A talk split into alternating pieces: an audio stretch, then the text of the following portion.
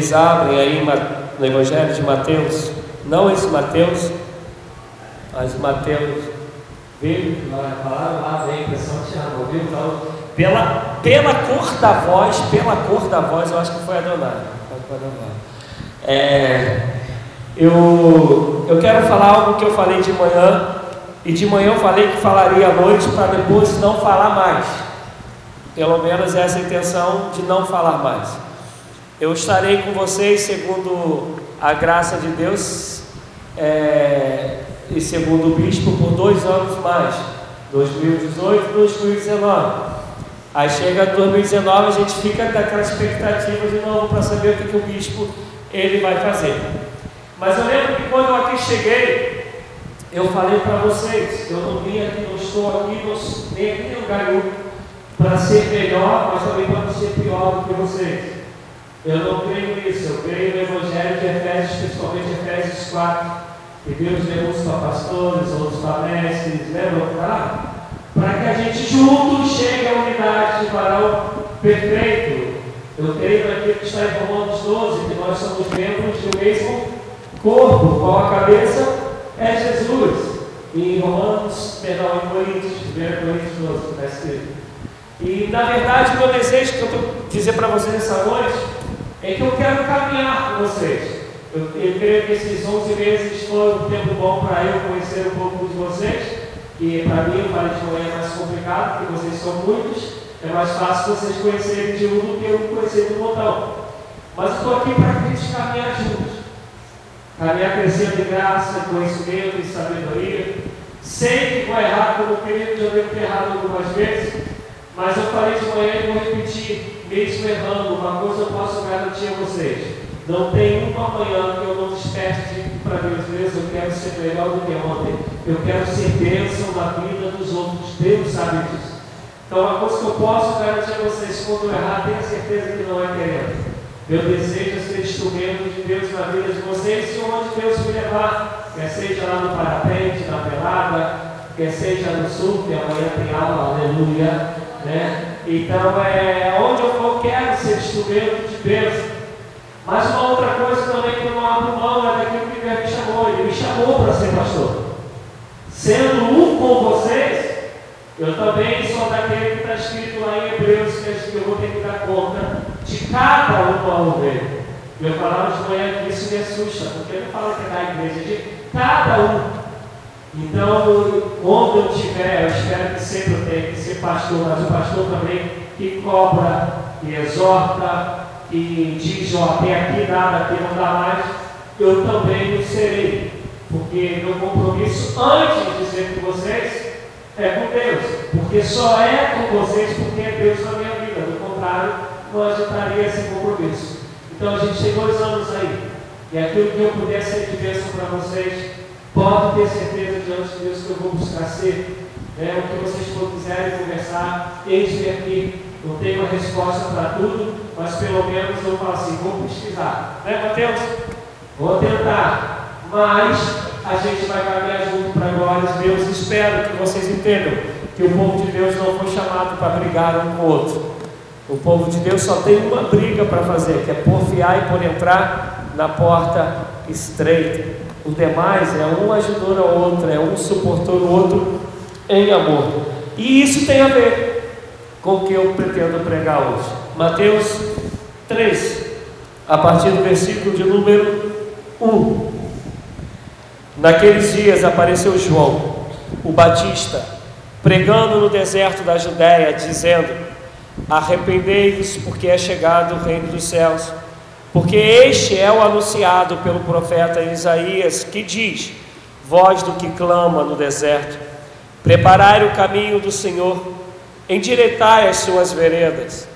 Ora, João usava uma veste de pelos de camelo e um cinto de couro em torno de seus lombos, e alimentava-se de gafanhotos e mel silvestre.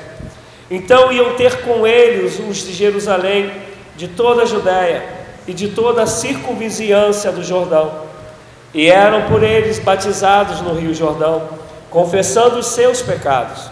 Mas, vendo ele muitos dos fariseus e dos saduceus que vinham ao seu batismo, disse-lhes: Raça de víboras, Quem vos ensinou a fugir da ira vindoura? Produzi, pois, frutos dignos de arrependimento, e não queirais dizer dentro de vós mesmo: Temos por pai Abraão, porque eu vos digo que, mesmo nessas pedras, Deus pode suscitar filhos a Abraão. E já está posto o machado à raiz das árvores. Toda árvore, pois, que não produzir bom fruto, é cortada e lançada no fogo. Eu, na verdade, vos batizo em água, na base do arrependimento, mas aquele que vem após mim é mais poderoso do que eu, que nem sou digno de levar de levar-lhe as alparcas. Ele vos batizará no fogo do Espírito Santo, e a sua pá ele tem na mão, ele limpará bem a sua eira, recolherá o seu trigo ao celeiro, mas queimará a palha no fogo inextinguível. Senhor, eu clamo a tua misericórdia, eu clamo, Deus, a tua graça. Eu clamo, Deus, o agir do teu Santo Espírito na minha vida e na vida dos meus irmãos e irmãs, de tal maneira que sejamos sacudidos nessa noite, para que as folhas secas, os galhos secos caiam, e segundo a tua graça nós sejamos renovados para produzirmos frutos de arrependimento para produzirmos frutos segundo o teu chamado em nossas vidas. Por isso, ó Deus Santo e Altíssimo, em nome de Jesus Cristo, olha para nós com misericórdia, olha para a nossa pequenez e veja o quanto somos carentes e necessitados da tua graça, do teu poder e da manifestação da tua glória e unção sobre nós.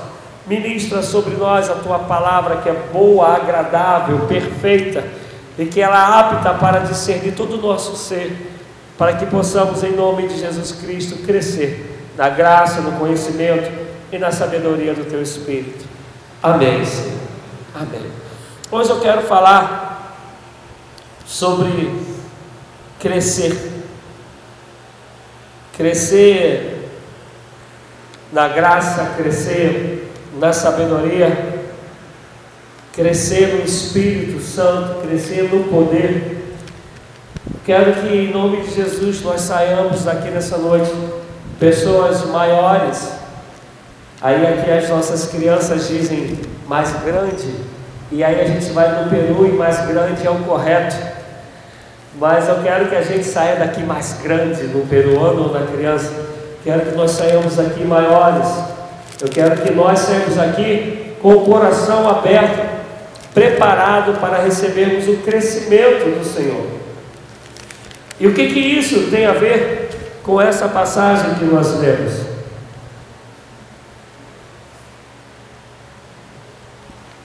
O que, que isso tem a ver com esse texto de João, falando sobre João Batista, que está sendo contado logo no começo do livro de Mateus? O que, que isso tem a ver com o crescimento?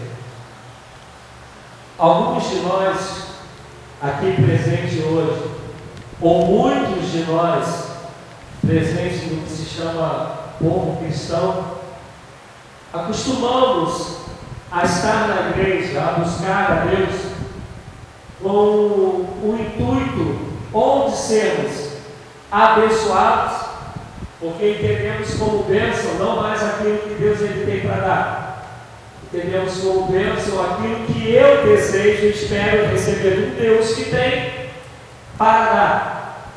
Eu estou querendo dizer que para nós bênção é o que nós decidimos.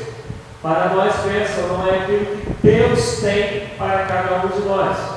Não sei se estou me fazendo entender, mas eu vou tentar melhorar isso. É, quando Jesus Cristo ele morre na cruz, Antes da gente conhecer todo o Evangelho, logicamente a gente ia dizer assim, ó, na linguagem de hoje, perdeu, fracassou, ou então a gente vai dizer foi uma derrota, porque ele morreu na cruz. É fácil a gente hoje, que conhece toda a história, dizer, foi para que se cumprisse a Escritura. E o Cordeiro de Deus que tira do pecado do mundo teria que ser imolado em favor de toda a humanidade. Depois que a gente conhece a história, a gente vai dizer perdeu, mas ali estava a maior bênção do plano de Deus, que é Jesus, o Imaculado, entregar-se a si mesmo por amor a mim e por amor a você. Na verdade, era bênção. Mas há uma outra passagem que os discípulos, dois discípulos chegam para Jesus e falam, Senhor, quer que eu clame que desça fogo dos céus para que os consuma? E aí Jesus os repreende, falando que não é isso que ele veio fazer, mas para aqueles discípulos, aqueles que estão no erro, então no pecado, o que significaria a bênção é a justiça do fogo dos céus descer sobre eles. Eu vou melhorar. A história de José, que eu sempre uso aqui como exemplo. É fácil a gente ver a história de José? E no final a gente dá aleluia, glória a Deus. Mas é complicado se você não sabe o final da história, você olhar para José sendo traído pelos irmãos e vendido como escravo e tu dizeres que aquilo é bênção. Aquilo é bênção, amados. Claro que é, era o propósito de Deus se cumprindo na vida dele. A história de Paulo, que ele está sendo preso, é um prisioneiro, está no navio e está indo rumo a Roma. É bênção aquilo? É, mas, obviamente a gente vai que não, mas era o desejo do coração de Deus, porque através de Paulo, daquele navio, todos que ali estavam descobriram que era Deus, ele foi parar na ilha de Malta, e ali um montão de vidas foram salvas, inclusive nós temos uma família hoje de missionário metodista lá em Malta. É, dali de Malta ele foi para Roma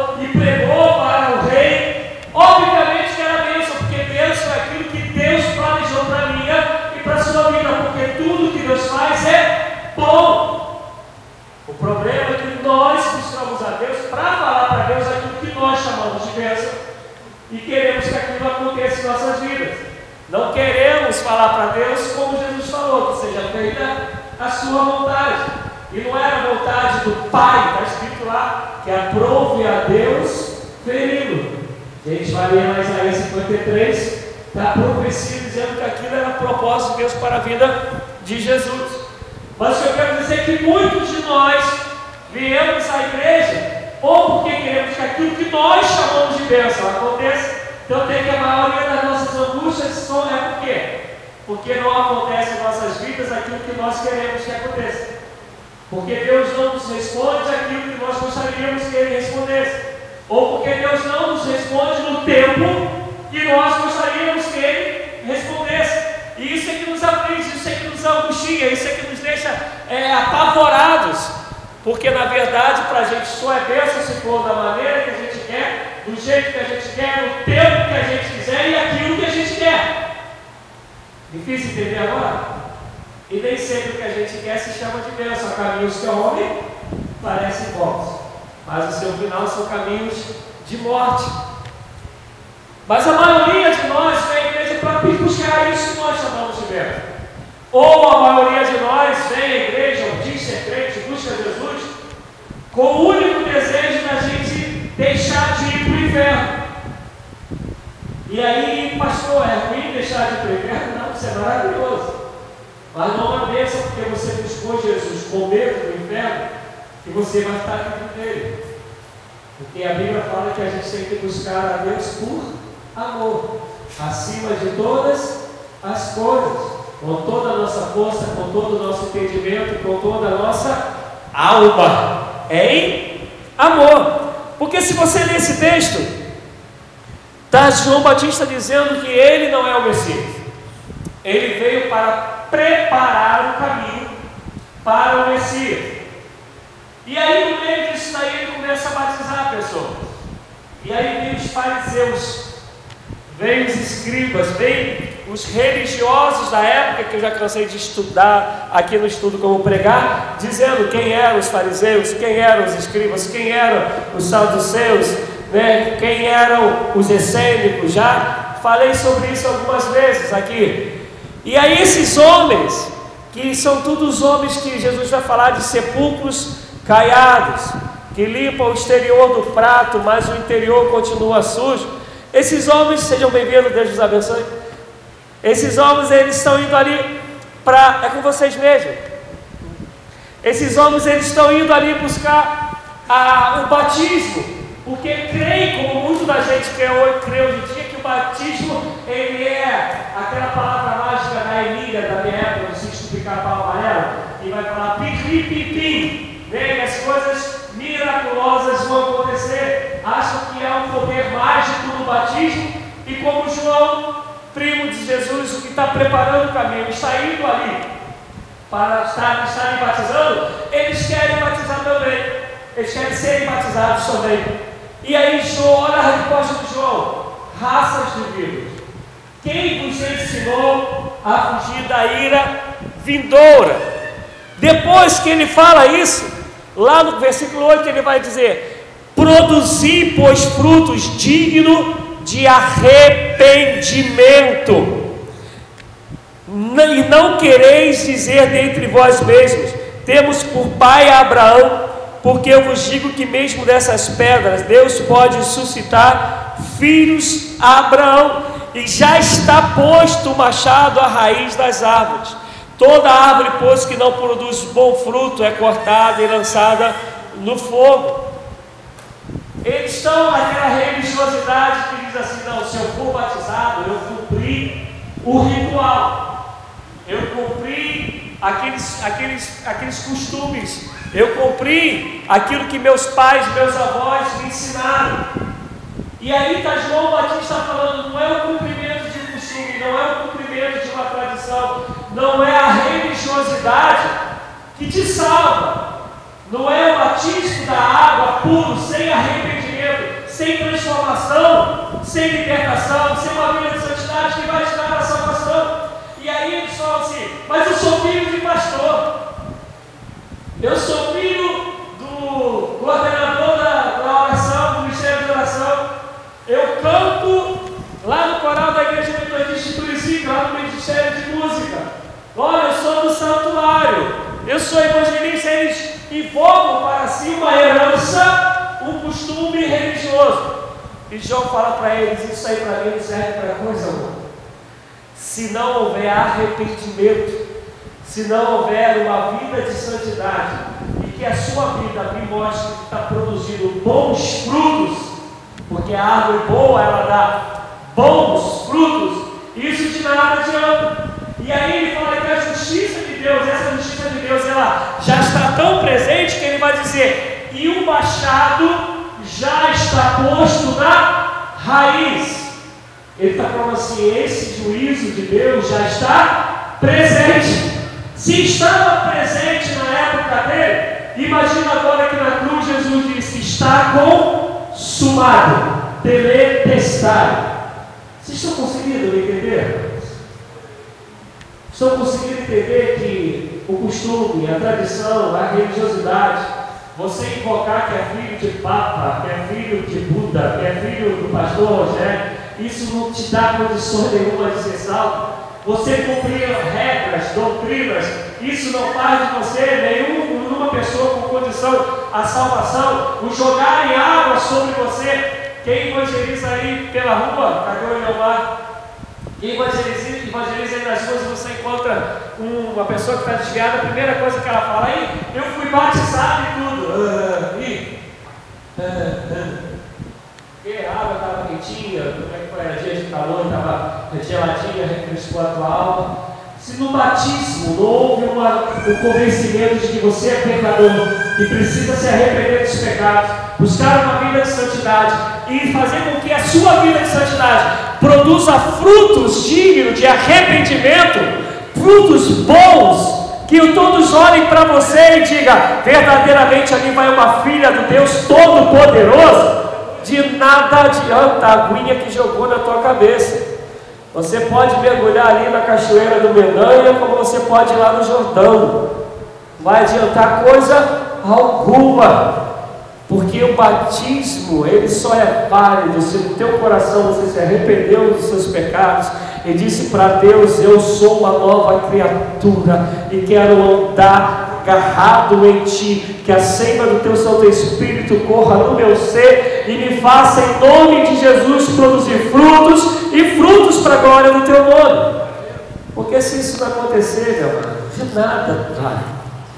Pastor, mas o senhor falou que ia pregar sobre crescimento. O que, que isso tem a ver? Eu não sei quantos aqui são pai e mãe. Quantos aqui são pai e mãe? Quantos aqui agora são avós ou avós? Eu, não, eu creio que todo mundo já passou por isso, né? Quando a criança está. Vale também para tios e tias. E que eu vou dizer, já passou por quase todo mundo já viveu isso. A criança tem uma certa idade, aí ela vai lá na paredezinha, quando ela vai, é, o parente coloca, né? Coloca a criança lá e marca. Passa o tempinho, a criança vai lá de novo e coloca para ver se ela cresceu ou não. Eu não lembro, a gente, a gente estava esses dias, cadê o Tiago? O Tiago está na salinha. E tinha uma, uma, tinha uma metragem na parede, e Tiago ele foi lá e já estou com tanto. E aí, engraçado, eu falei, não, filho, está errado, porque ele fez assim com a mão para cima, então ele marcou mais alto. Eu falei, não, filho, você está com tanto. Ele, Poxa, ainda? Né? Porque o desejo de todos nós é crescer. Tanto que o nanismo, todos nós sabemos que a pessoa não é uma deficiência do corpo. É uma, algo que a gente chama de uma anomalia. Porque o natural do ser humano é sempre nascer e crescer. Nesses dias eu conversava com o Mateus, né? Eu não lembro que ele estava falando, acho que foi ontem, forte, é, para ter. É, para crescer e ficar forte. É, ele já crescia, eu falei, só falta agora ficar forte, né? Porque senão ele pode participar daquele filme, O Vento Levou. Né? Então falta aquela parte do, do ficar forte. Porque todos nós queremos crescer, todos nós temos o desejo de crescer. O não crescer normalmente nos frustra. Quando a gente entra numa empresa, uma das primeiras coisas que a gente pensa é o quê? Quero crescer nessa empresa, eu vou me capacitar. Né? O João está todo bobo porque agora está com cinco lagartixas aqui, né? No, no, no, no ombro. Primeiro cão, primeiro sargento. Eu falei para ele, meu amado, minha maior preocupação é o Tindim. Quanto que vai vir aí a mais? Quero saber se é primeiro sargento, se é tenente, eu quero saber é do Didi, mas para o militar, principalmente quando a gente entra como soldado, né, a gente já pensa, quando eu entrei para a polícia, foi quando a, a carreira foi é, nos as condições de chegar a major. Então, o papo de todo mundo é, ó, dá para a gente chegar a major. Eu falo, não vejo a hora já de sair pelo outro portão e dizer, eu estou voltando para casa outra vez. E, mas todo mundo quer crescer. Pessoal que trabalha aí no transporte escolar, né? Você começa com 5, quer ter 10, quer ter 15, isso é natural do ser humano. Isso é saudável ao ser humano. Aquele que não quer crescer pode deitar e tacar terra em cima dele. Já morreu e não sabe. Mas o interessante quando a gente vai falar das coisas espirituais, isso não acontece em nossas vidas. Normalmente, esse desejo de crescer, de crescer acontece quando a gente é novo convertido. Acho que nascer no Evangelho eu não sei falar tanto porque eu não nasci né, no berço evangélico. Mas num caso como o meu, que a gente não nasce cristão, e quando a gente se converte, a gente, caramba, vai, parece que a gente está no deserto, né? Água, água, água, a gente quer se envolver em todas as coisas, vai buscar uma vida de santidade, quer pregar todo o tempo, a gente quer crescer, crescer, crescer. Aí chega uma época que parece que a gente faz igual Coca-Cola, né? Aqueles que tomam refrigerante, né? Apesar que hoje também tem Coca-Cola também sem vergonha nisso, né? Eu lembro de uma época que você abria a Coca-Cola, ela ficava. Aí se você deixasse aberto o ela é. Porque acabou o cálice. E aí, para quem gosta, fala: nossa, a Coca-Cola está ruizona, está sem gosto, está sem graça. Quantos crentes sem graça tem aqui hoje? Quantos crentes que no começo fazia e agora não sai nada? Você não, não dá fruto, não tem o desejo de crescer, não busca os dons espirituais, não busca uma vida de santificação, não busca querer dar fruto, porque se a gente for em João 15, vai dizer que a árvore que dá fruto, ela é podada para que ela tenha mais frutos. eu passei alguma parte, a maior parte da minha infância no sítio. E esse sítio a gente plantava é, um montão de coisas que a gente depois vendia para o SEAS. Era empim, era chuchu, era uva, era caqui. E a gente plantava, fazia essas coisas todas e depois vendia lá para o SEAS. O pessoal da família da esposa do meu tio vivia a época disso. E caqui então, quem aqui já viu um pé de caqui? Pé de caqui é fortão, não é? Fraquinho, fraquinho. Mais ou menos uma vez. Cresce pra caramba, mas mais ou menos. E mas mesmo assim você tem que estar pegando os galhos lá, quando você vê que a cor dele está mudando, é sinal que ele está enfraquecendo. E você tem que ir lá e cortar, você não pode nem deixar aquele galho desenvolver, porque ele vai matando toda a árvore. E você tem que tirar aqueles galhos que estão mudando de cor, e também quando você tira, tem o efeito inverso. Os outros galhos eles ficam mais fortes, e os caquis ficam grandão, não sei quando você já deu. É que quase todo mundo aqui come caqui do Ceasa, né? Mas se você já deu a sorte de abrir um caqui, caqui Ceasa, a maioria é maduro de carbureto. Não sei quem aqui conhece carbureto. Né? Você é, é, é, uma, é, algo, é uma substância que apressa a, a, a fruta para ficar madura. Mas aqueles que são naturais, tem uns que você pega de bicha desse tamanho, você até pega ele por fora, ele está durinho ainda. Mas quando você abre, ele chega a brilhar assim, aquele negócio para tua cara, assim, você mete o bocão e parece que é um mel. Porque esse normalmente é das suas árvores que recentemente ela foi, ela foi cuidada, ela foi podada, e aí o fruto se torna melhor. E o grande problema da gente é que a gente não quer mais ser trabalhado pelo Espírito Santo de Deus para a gente ficar melhor. A gente não quer ser podado para poder crescer. Eu falava hoje de manhã pelo dia da Bíblia, de uma dessas igrejas aí que os caras pregam um montão de besterol, que amaldiçoam os outros, que pedem dinheiro, só falta meter a mão no bolso do cidadão e arrancar o dinheiro. E você vai ver esse, essas igrejas lotadas. Pouquíssimas pessoas convertidas que tiveram realmente o ensinamento de quem é Jesus, o encontro verdadeiro com Jesus, mas lotadas porque normalmente é pregado o que elas querem ouvir, aquilo que elas chamam de bênção. Mas não querem ouvir uma palavra que te confronta, que te choca, que te joga no canto da parede e diz: raça de víboras, quem te convidou, quem te instruiu, quem te ensinou a, a, a querer, a fugir da, da ira vindoura, produzis antes frutos dignos de arrependimento, porque o machado já está posto na sua raiz. Aí eu pergunto para vocês, respondam, para vocês mesmos, qual foi a última vez que você buscou de fato a Deus com todo o seu coração, sem ser no momento que você estava sob uma grande dificuldade? Porque nas dificuldades todo mundo vira crentão. Quer ver pessoa ser crentona é no dia da dificuldade? Desempregado, problemas com matrimônio, doença, contas a pagar, todo mundo vira crentão. Estou falando assim, tua vida está teoricamente tranquila. E você debruça todo o teu coração aos pés do Senhor e fala, Deus, me transforma, Deus me faz crescer. Deus me encha do teu Santo Espírito, Deus me lapida, Senhor me faz uma pessoa melhor, transforma o meu caráter, Senhor me faz amável, Senhor me levanta para pregar a tua palavra, tempo e fora de tempo, Deus, aonde o Me levar, me leve, me tire da minha zona de conforto, eu me entrego em tuas mãos, eu me quebrando diante da tua santidade, porque tu és Deus, é santo, eu sou pecador. Qual foi a última vez que você fez isso? Mas a minha esposa, ela conta que ela, quando ela era novinha, ela tomava, ela fazia uma dieta de engorda, né?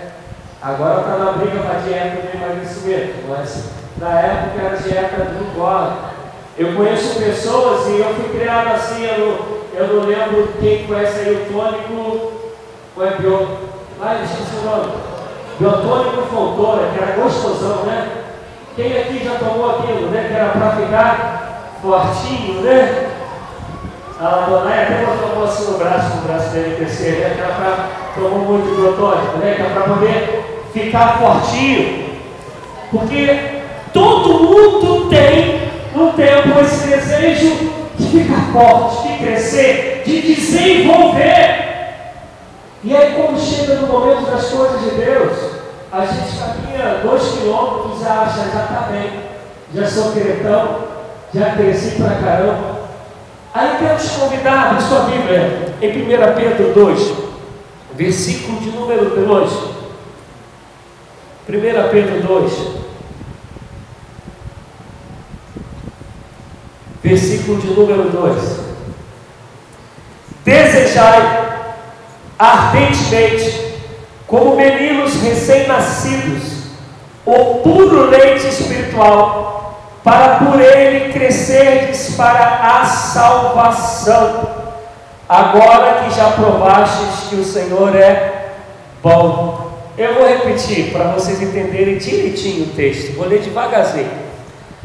Desejai ardentemente, ardentemente, venha da alma, vem de todo o teu ser, com toda a tua força, como meninos recém nascidos. Quem conhece aí essa história de recém-nascido, né? Hoje minha esposa falava que ela nunca esquentou muita cabeça de acordar de madrugada para poder olhar a criança, para dar leite, né? E quando dá duas, três horas da manhã, que a criança gosta de acordar para pedir leite, né? E chora pra caramba, grita, esperneia, até você ir lá e botar o um peitão na boca da, da, da criança. Aqui está falando que ardentemente como meninos recém-nascidos, o puro leite. E quando aí eu falo sobre o exemplo do leite da mãe, né, comprovado que o melhor alimento que nós temos na vida é o leite materno. Para com ele crescer para a salvação. Ele está falando que esse leite espiritual que esse leite que vem do Senhor, que a gente tem que buscar como criança recém-nascida, esse alimento do crescimento, é para a salvação. É por isso que nós, metodistas, não cremos que uma vez salvo, salvo para sempre. Nós cremos que hoje de fato somos salvos, mas que essa salvação ela tem que ser buscada em nós todos os dias, não porque Jesus tem que fazer de novo a obra da cruz, mas é porque eu e você somos falhos, somos pecadores, e Jesus havia ensinado que quando a casa, você expulsa o, o, o inimigo, e a casa ela fica limpinha, mas você a deixa vazia, depois esse demônio ele volta com sete, com mais sete piores do que ele. Então, essa briga de limpar e, e encher a casa e fazer a casa ser ocupada pelo Espírito de Deus é contínuo até aquele grande dia, porque ele fala que como criança. Por que que é para salvação? Ele está dizendo, agora que já provaste que o Senhor é bom.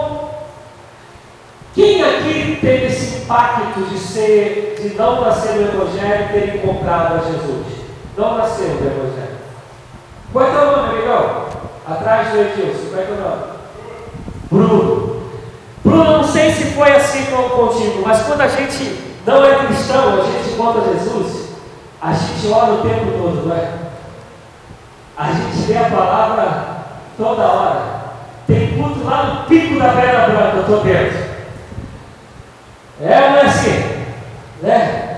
Essa coisa de eu quero, eu quero, eu quero, eu quero me encher disso, eu quero me encher disso. Por quê? Porque assim que a gente se converte, a gente tem esse encontro com Jesus e a gente fala assim, eu provei que Jesus é bom. E se o pastor Daniel estivesse aqui, ele ia falar para a igreja, ele é bom demais.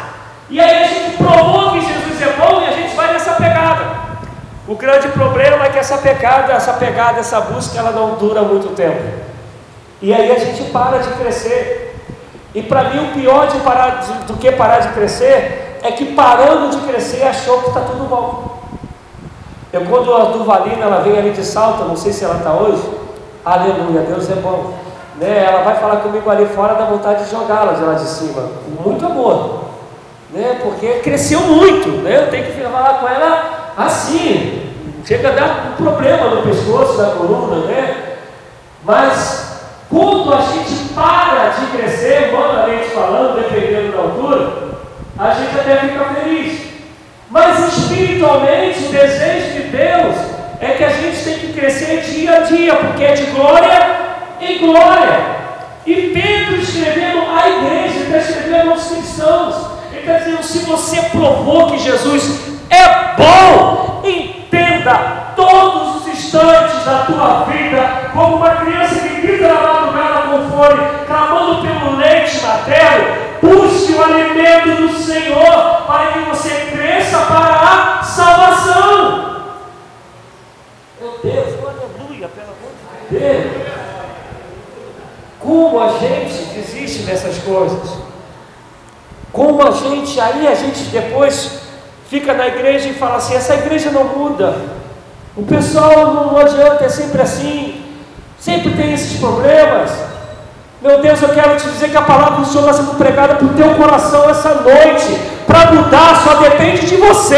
Para crescer só depende de você. Porque o véu rasgou-se de cima a baixo. E diz a palavra do Senhor que tudo que aquele nele crê tem acesso direto ao trono da glória de Deus. Onde dizem santo, santo, santo, através de Cristo Jesus. Só depende de mim, de você. Aqui esse dia no estudo me perguntaram, mas pastor, como o senhor chegou a essa vida aí de, de, de, de, de comunhão, de busca de Deus? E eu falava e falo isso sempre, meus filhos estão aqui. Todos os dias, todos os dias, todos os dias eu estudo a palavra de Deus. Todos os dias. E não é meia horinha, é uma horinha. No mínimo, só do que eu estudo de mensagem no mínimo vai dar duas horas. Fora aquilo que eu vou para a Bíblia, fora aquilo que eu pesquiso por mim mesmo, fora o tempo de oração, isso é todos os dias, porque eu creio que Deus tem muito mais para me dar, Ele tem muito mais para me encher, Ele tem muito mais para fazer na minha vida, tem um montão de dons que eu busco da parte dEle, tem um montão de ferramentas que, como pastor, eu entendo que eu tenho que ter e não tenho, e só Ele pode me dar. Por isso meu crescimento não parou e só vai parar no dia que ele falar assim, venha Rogério. Nesse dia ele para. Porque lá em cima não precisa mais crescer, porque aquele que está em formação já será. Né? Já estará tudo completo, porque é o corpo que hoje é corruptível será transformado num corpo incorruptível. O nosso corpo será glorificado para a glória dele. Eu te convido ainda, se você quiser, só anota, não precisa abrir não, porque eu vou abrir outra passagem. Em 1 Coríntios 12, ele vai falar dos dons espirituais. 1 Coríntios 12, ele vai falar assim, ó, como aos dons espirituais, e aí em grego, em relação ao carisma, não quero, pois, que sejais ignorantes. Primeiro ele está dizendo que não podemos deixar de conhecer sobre os dons espirituais, não sejamos ignorantes, quer dizer, sem conhecimento, que vem da palavra gnoses, que significa conhecimento, e quando ele fala ignorante, quer dizer, falta de conhecimento. Não tem nada a ver com pessoa ríspida, bruta. Ignorante é quem não tem conhecimento. Ele vai falar quantos dons espirituais. Irmãos, não quero que sejais ignorante. E aí eu quero falar sobre o que é o crescimento em relação às coisas de Deus. Se você for ler os dons que se apresentam aí, eu também já falei sobre isso aqui na igreja. Todos eles, todos, exceto o de línguas, vai falar que eu tenho para poder servir.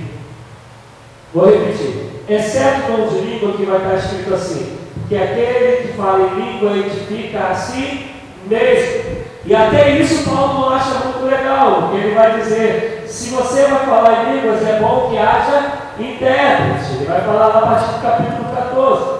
Mas no 12, quando ele traz a relação dos dons, você vai ver que a profecia, eu profetizo para o outro, eu profetizo para a igreja. Os dons de curar, eu tenho para que Deus me use para curar o outro.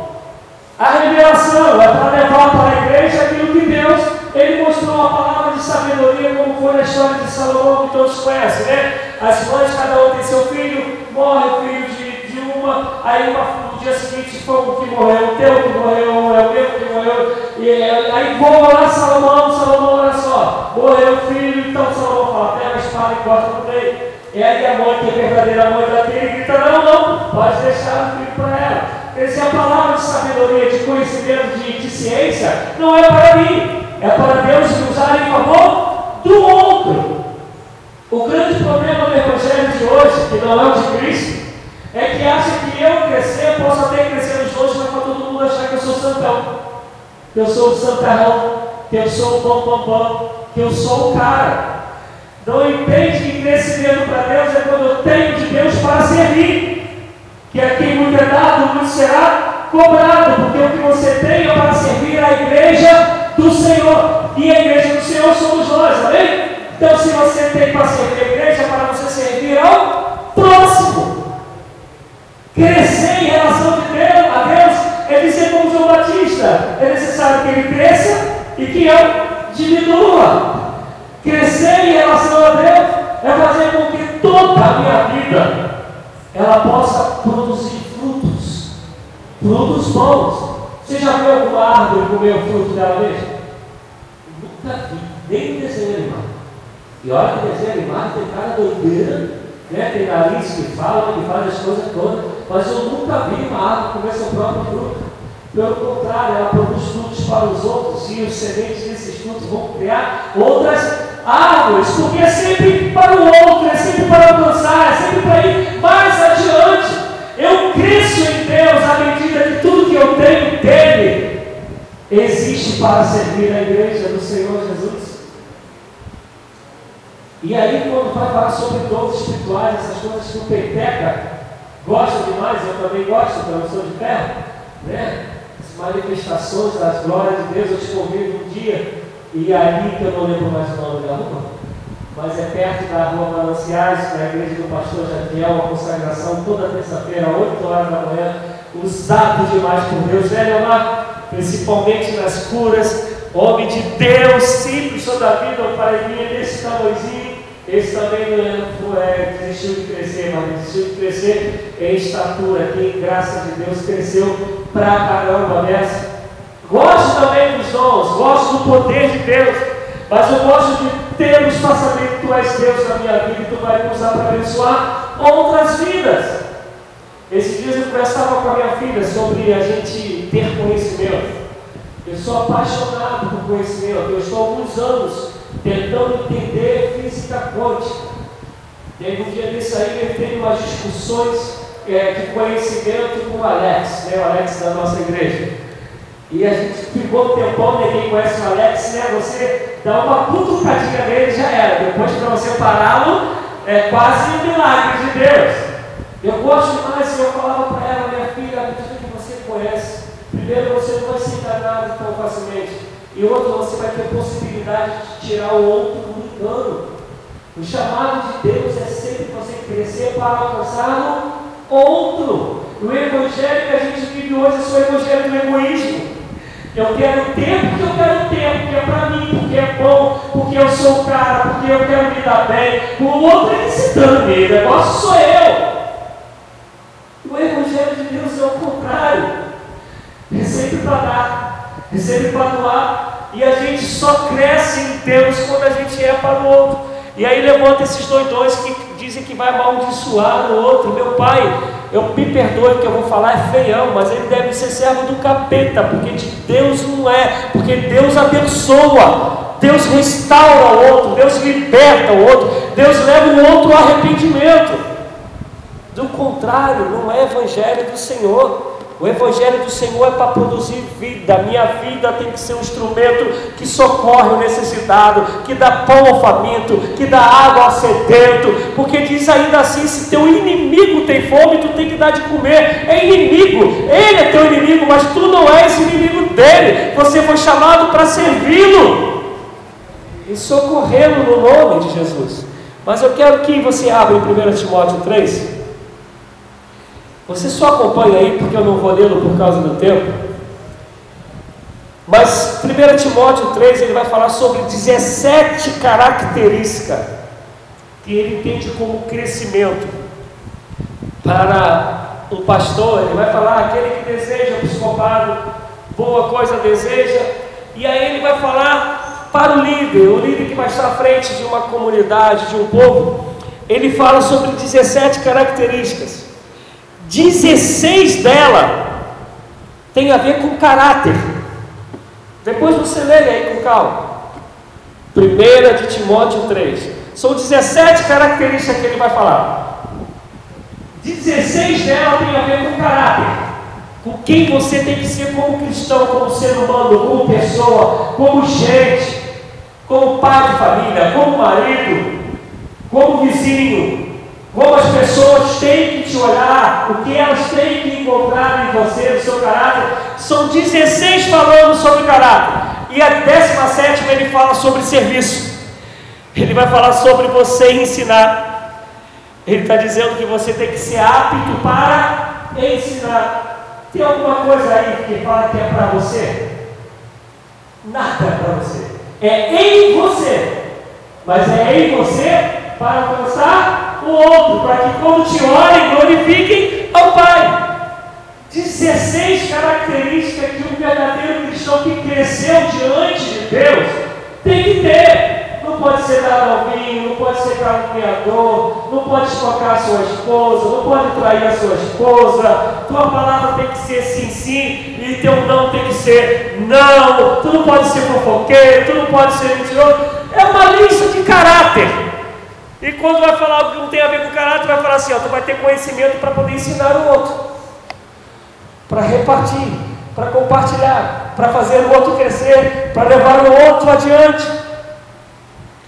E aí, quando a gente continua, nesse mesmo capítulo, ele quando vai falar sobre os diáconos, diaconia, que significa literalmente serviço, aqueles que entendem que foram chamados por Deus para literalmente servir, para cuidar, como na passagem lá em Atos vai falar sobre Dorcas. Creio que todos aqui já ouviram falar que recebeu as pessoas, os discípulos de sua casa, dava comida, e ela era também vista como diácona, como diaconisa na maioria dos lugares, diante do povo, que quando ela morre, vão lá falar para Pedro, olha, Dorcas morreu, e ela, ele vai lá e a ressuscita. Quem conhece aí da passagem?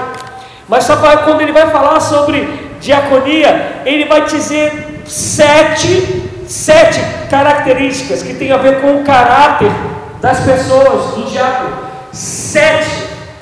Eu sei que isso só acontece, como falou aquele, aquele irmão pregando ao jovem no sábado, isso só acontece lá em Gotham City. Eu costumo falar que isso acontece em Júpiter, mas ele fala que só acontece em Gotham City, né? Que você chega na igreja e aquele que é chamado de árvore, que dá para servir, é, se tu deixa cair um palitinho ah, no chão, dê uma, uma, um papel de bala e vai te olhar Aquela cara que não precisa nem falar, né? Já te deu cinco potes, só do jeito que ele te olhou.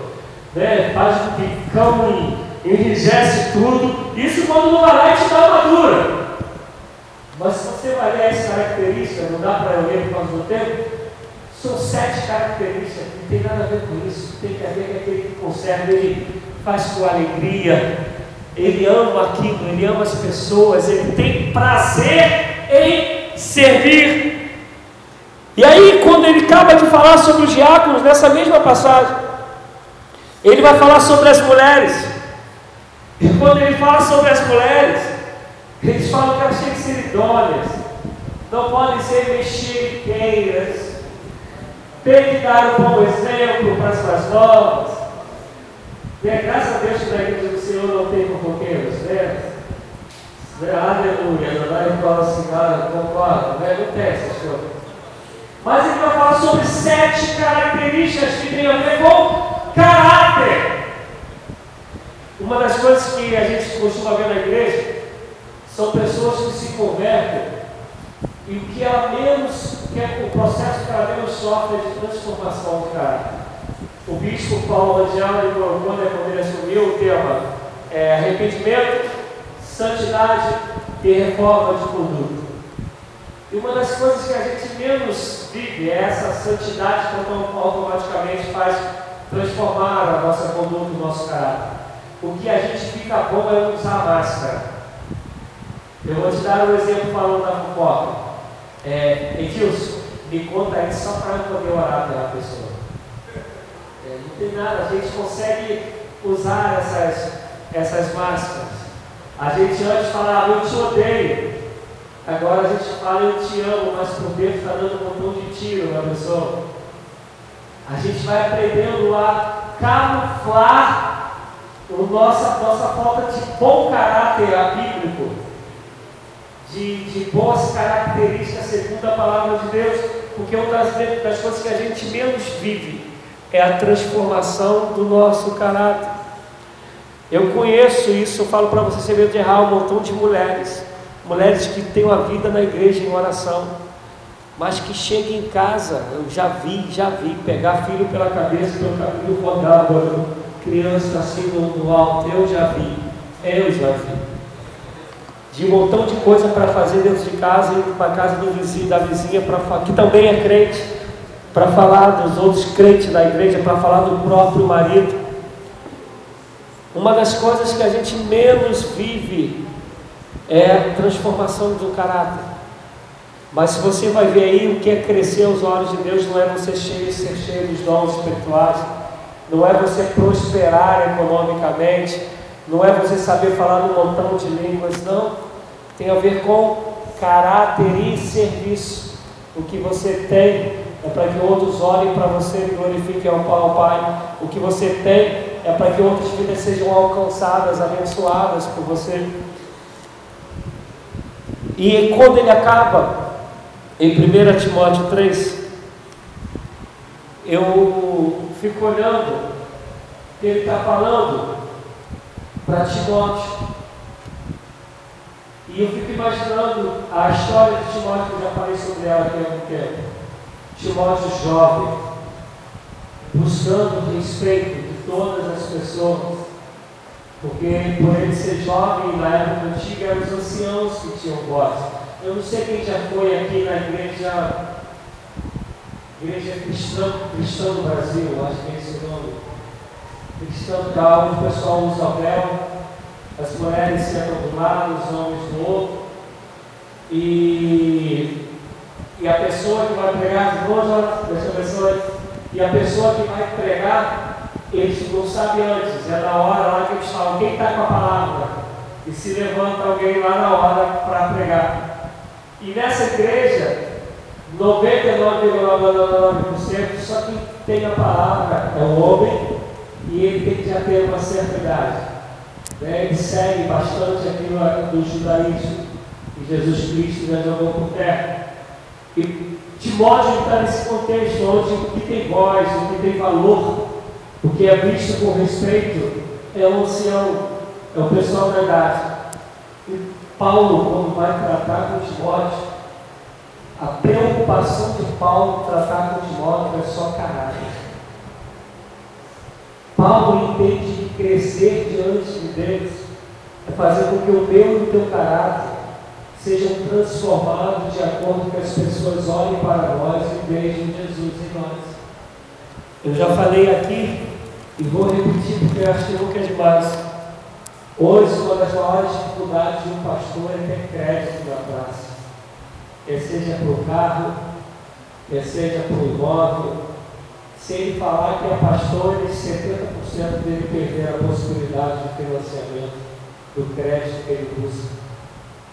Eu, quando me converti, eu ainda lembro de crente que quando falava, a palavra dele era mais do que um cheque. Hoje eu conheço pessoas que tinham uma loja, uma fabricazinha de roupa dentro da sua própria casa, que fechou porque pegou um serviço grandão uma determinada igreja, não metodista, diga-se, bom. E a pessoa deu uma volta que a pessoa que tomou a volta teve que vender o material que tinha para pagar as dívidas dos fornecedores.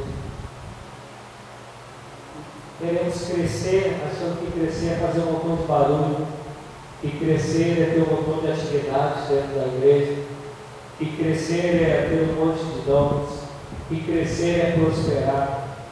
Deus te convida a crescer todos os dias, todos os momentos, em graça, em conhecimento, em sabedoria e no poder do Espírito Santo. Mas todo esse crescimento é para o outro. Mateus 28, se você quiser abrir, a partir do versículo 28, é a passagem que todo mundo conhece. Ide fazer discípulos, batizando em nome do Pai, do Filho e do Espírito Santo, ensinando todo, tudo que de mim tenho aprendido. Os caras ficaram três anos aprendendo com Jesus. Três anos de seminário intensos, 24 horas por dia, 7 dias na semana, 30 anos no mês. 30 dias no mês. E quando Jesus vai falar com eles como despedida, Jesus não fala para ele, olha, porque vocês passaram tudo isso comigo, porque vocês já estão aprovados na teologia do próprio verbo encarnado, agora vocês vão receber todas as benéficas que essa vida pode dar. Caramba, não, Jesus olha para eles como pessoas praticamente, não totalmente, mas praticamente preparadas, e diz: agora que você tem, vai servir, vai pregar, vai batizar, vai ensinar, vai orar, é tudo para o outro.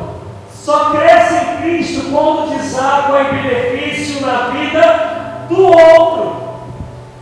Jesus cofre, ainda que Ele possa abençoar a sua vida econômica. Jesus não é pronto-socorro, ainda que Ele seja Jeová Rafa, aquele que sabe. Mas Jesus ele é salvador, libertador, transformador de vidas. E nos salvou, nos libertou, nos transformou para nós transformarmos as outras vidas. Por isso que ele disse: Como o Pai me enviou, eu vos envio a vós. Vais e ter frutos. Vais e ter frutos. Não pare de crescer, mas entenda que crescimento em Cristo é crescer a imagem e semelhança daquele que te salvou. Amém? Não estagne. Água parada cria lodo, acontece. Jesus disse que as águas em nós que passariam seriam águas correntes e jorrarão para a vida corrente se renova todo momento, todo momento, todo momento, para por onde ela passar, ela gerar vida, vida a outros, vida às pessoas. Em nome de Jesus Cristo, cresça, desenvolva, encha-se de Deus, o caráter dele, dos dons dele, porque tudo que Jesus conquistou na cruz é direito nosso é nossa herança, mas sabe que Ele cuida de você e te chamou para cuidar dos outros. Não cresça na religião, não cresça aos olhos da sociedade, cresça diante daquele que te chamou para dar frutos, porque o machado já está posto à raiz. E a árvore que não produz frutos a vida que não produz frutos de arrependimento pode ter sido batizado, pode ter teu nome no rol de Deus, pode ser o melhor dizimista, a melhor dizimista da igreja. O machado estará na sua raiz. E quando ele bater, vai ser uma pancada só. Vai ser cortado e lançado no fogo. Mateus 5. Entenda isso, irmão. Entenda isso, irmão, no nome santo e como eu falei para vocês aqui, assim que eu cheguei, eu vou repetir hoje. Eu não sei pregar outra coisa que não seja a palavra de Deus. E ora, Deus, que jamais tire isso de mim enquanto eu respirar. Talvez não seja a palavra que você quisesse ouvir. Mas eu tenho, não tenho dúvida que a palavra de Cristo Jesus, o autor e consumador da nossa fé. Vamos ficar em pé que eu quero orar contigo. Louvado seja Deus.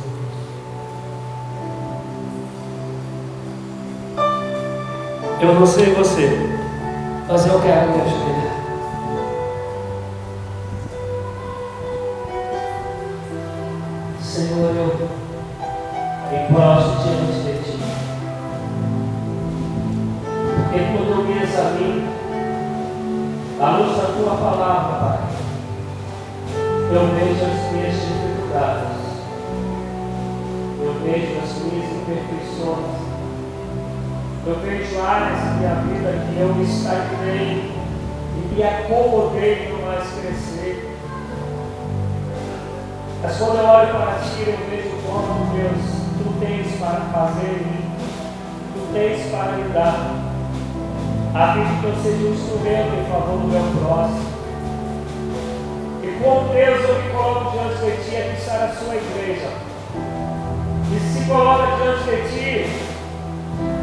Para ti sobre as suas próprias fazelas, dizendo para ti que necessita ser liberta dos dogmas, da religiosidade, das crendices, das genealogias de fé. Pessoas que um dia, talvez, com Paulo diz aos Gálatas, caminhavam tão bem, mas pararam, Senhor, de caminhar, pararam de crescer, não permita, Deus, que o nariz espiritual venha sobre nós.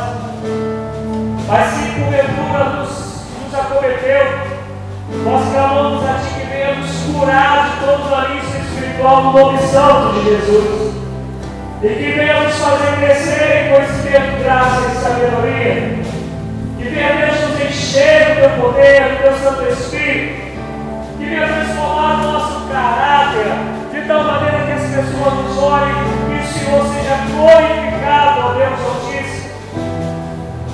Faz-nos crescer, faz-nos ardentemente, como criança recém-nascida que clama pelo leite, nos faça crescer espiritualmente, nos faça clamar, Senhor Deus, o alimento espiritual que somente Tu, Deus, tem para nos dar, para nos fortalecer. Venha, Pai, trabalhar em nós Venha operar, Deus, em nossas vidas. Nos lançamos diante de Ti, Pai. E te dizemos, Pai, que a água volte a jorrar, que a água volte a correr dentro de nós, que haja um fluir, Pai, do Espírito em nossas vidas constante, nos levando, Senhor Deus, a cada vez as situações mais profundas contigo de tal maneira como está em Ezequiel, chegamos a ter com as águas, mas que essas águas não parem de crescer, de encher o nosso ser, de se moverem em nós, Pai, em nome de Jesus. Faça conosco, faça em nós, faça por nós e faça através de nós, Pai, em nome de Jesus. Eu te honro, te agradeço, no nome de Jesus.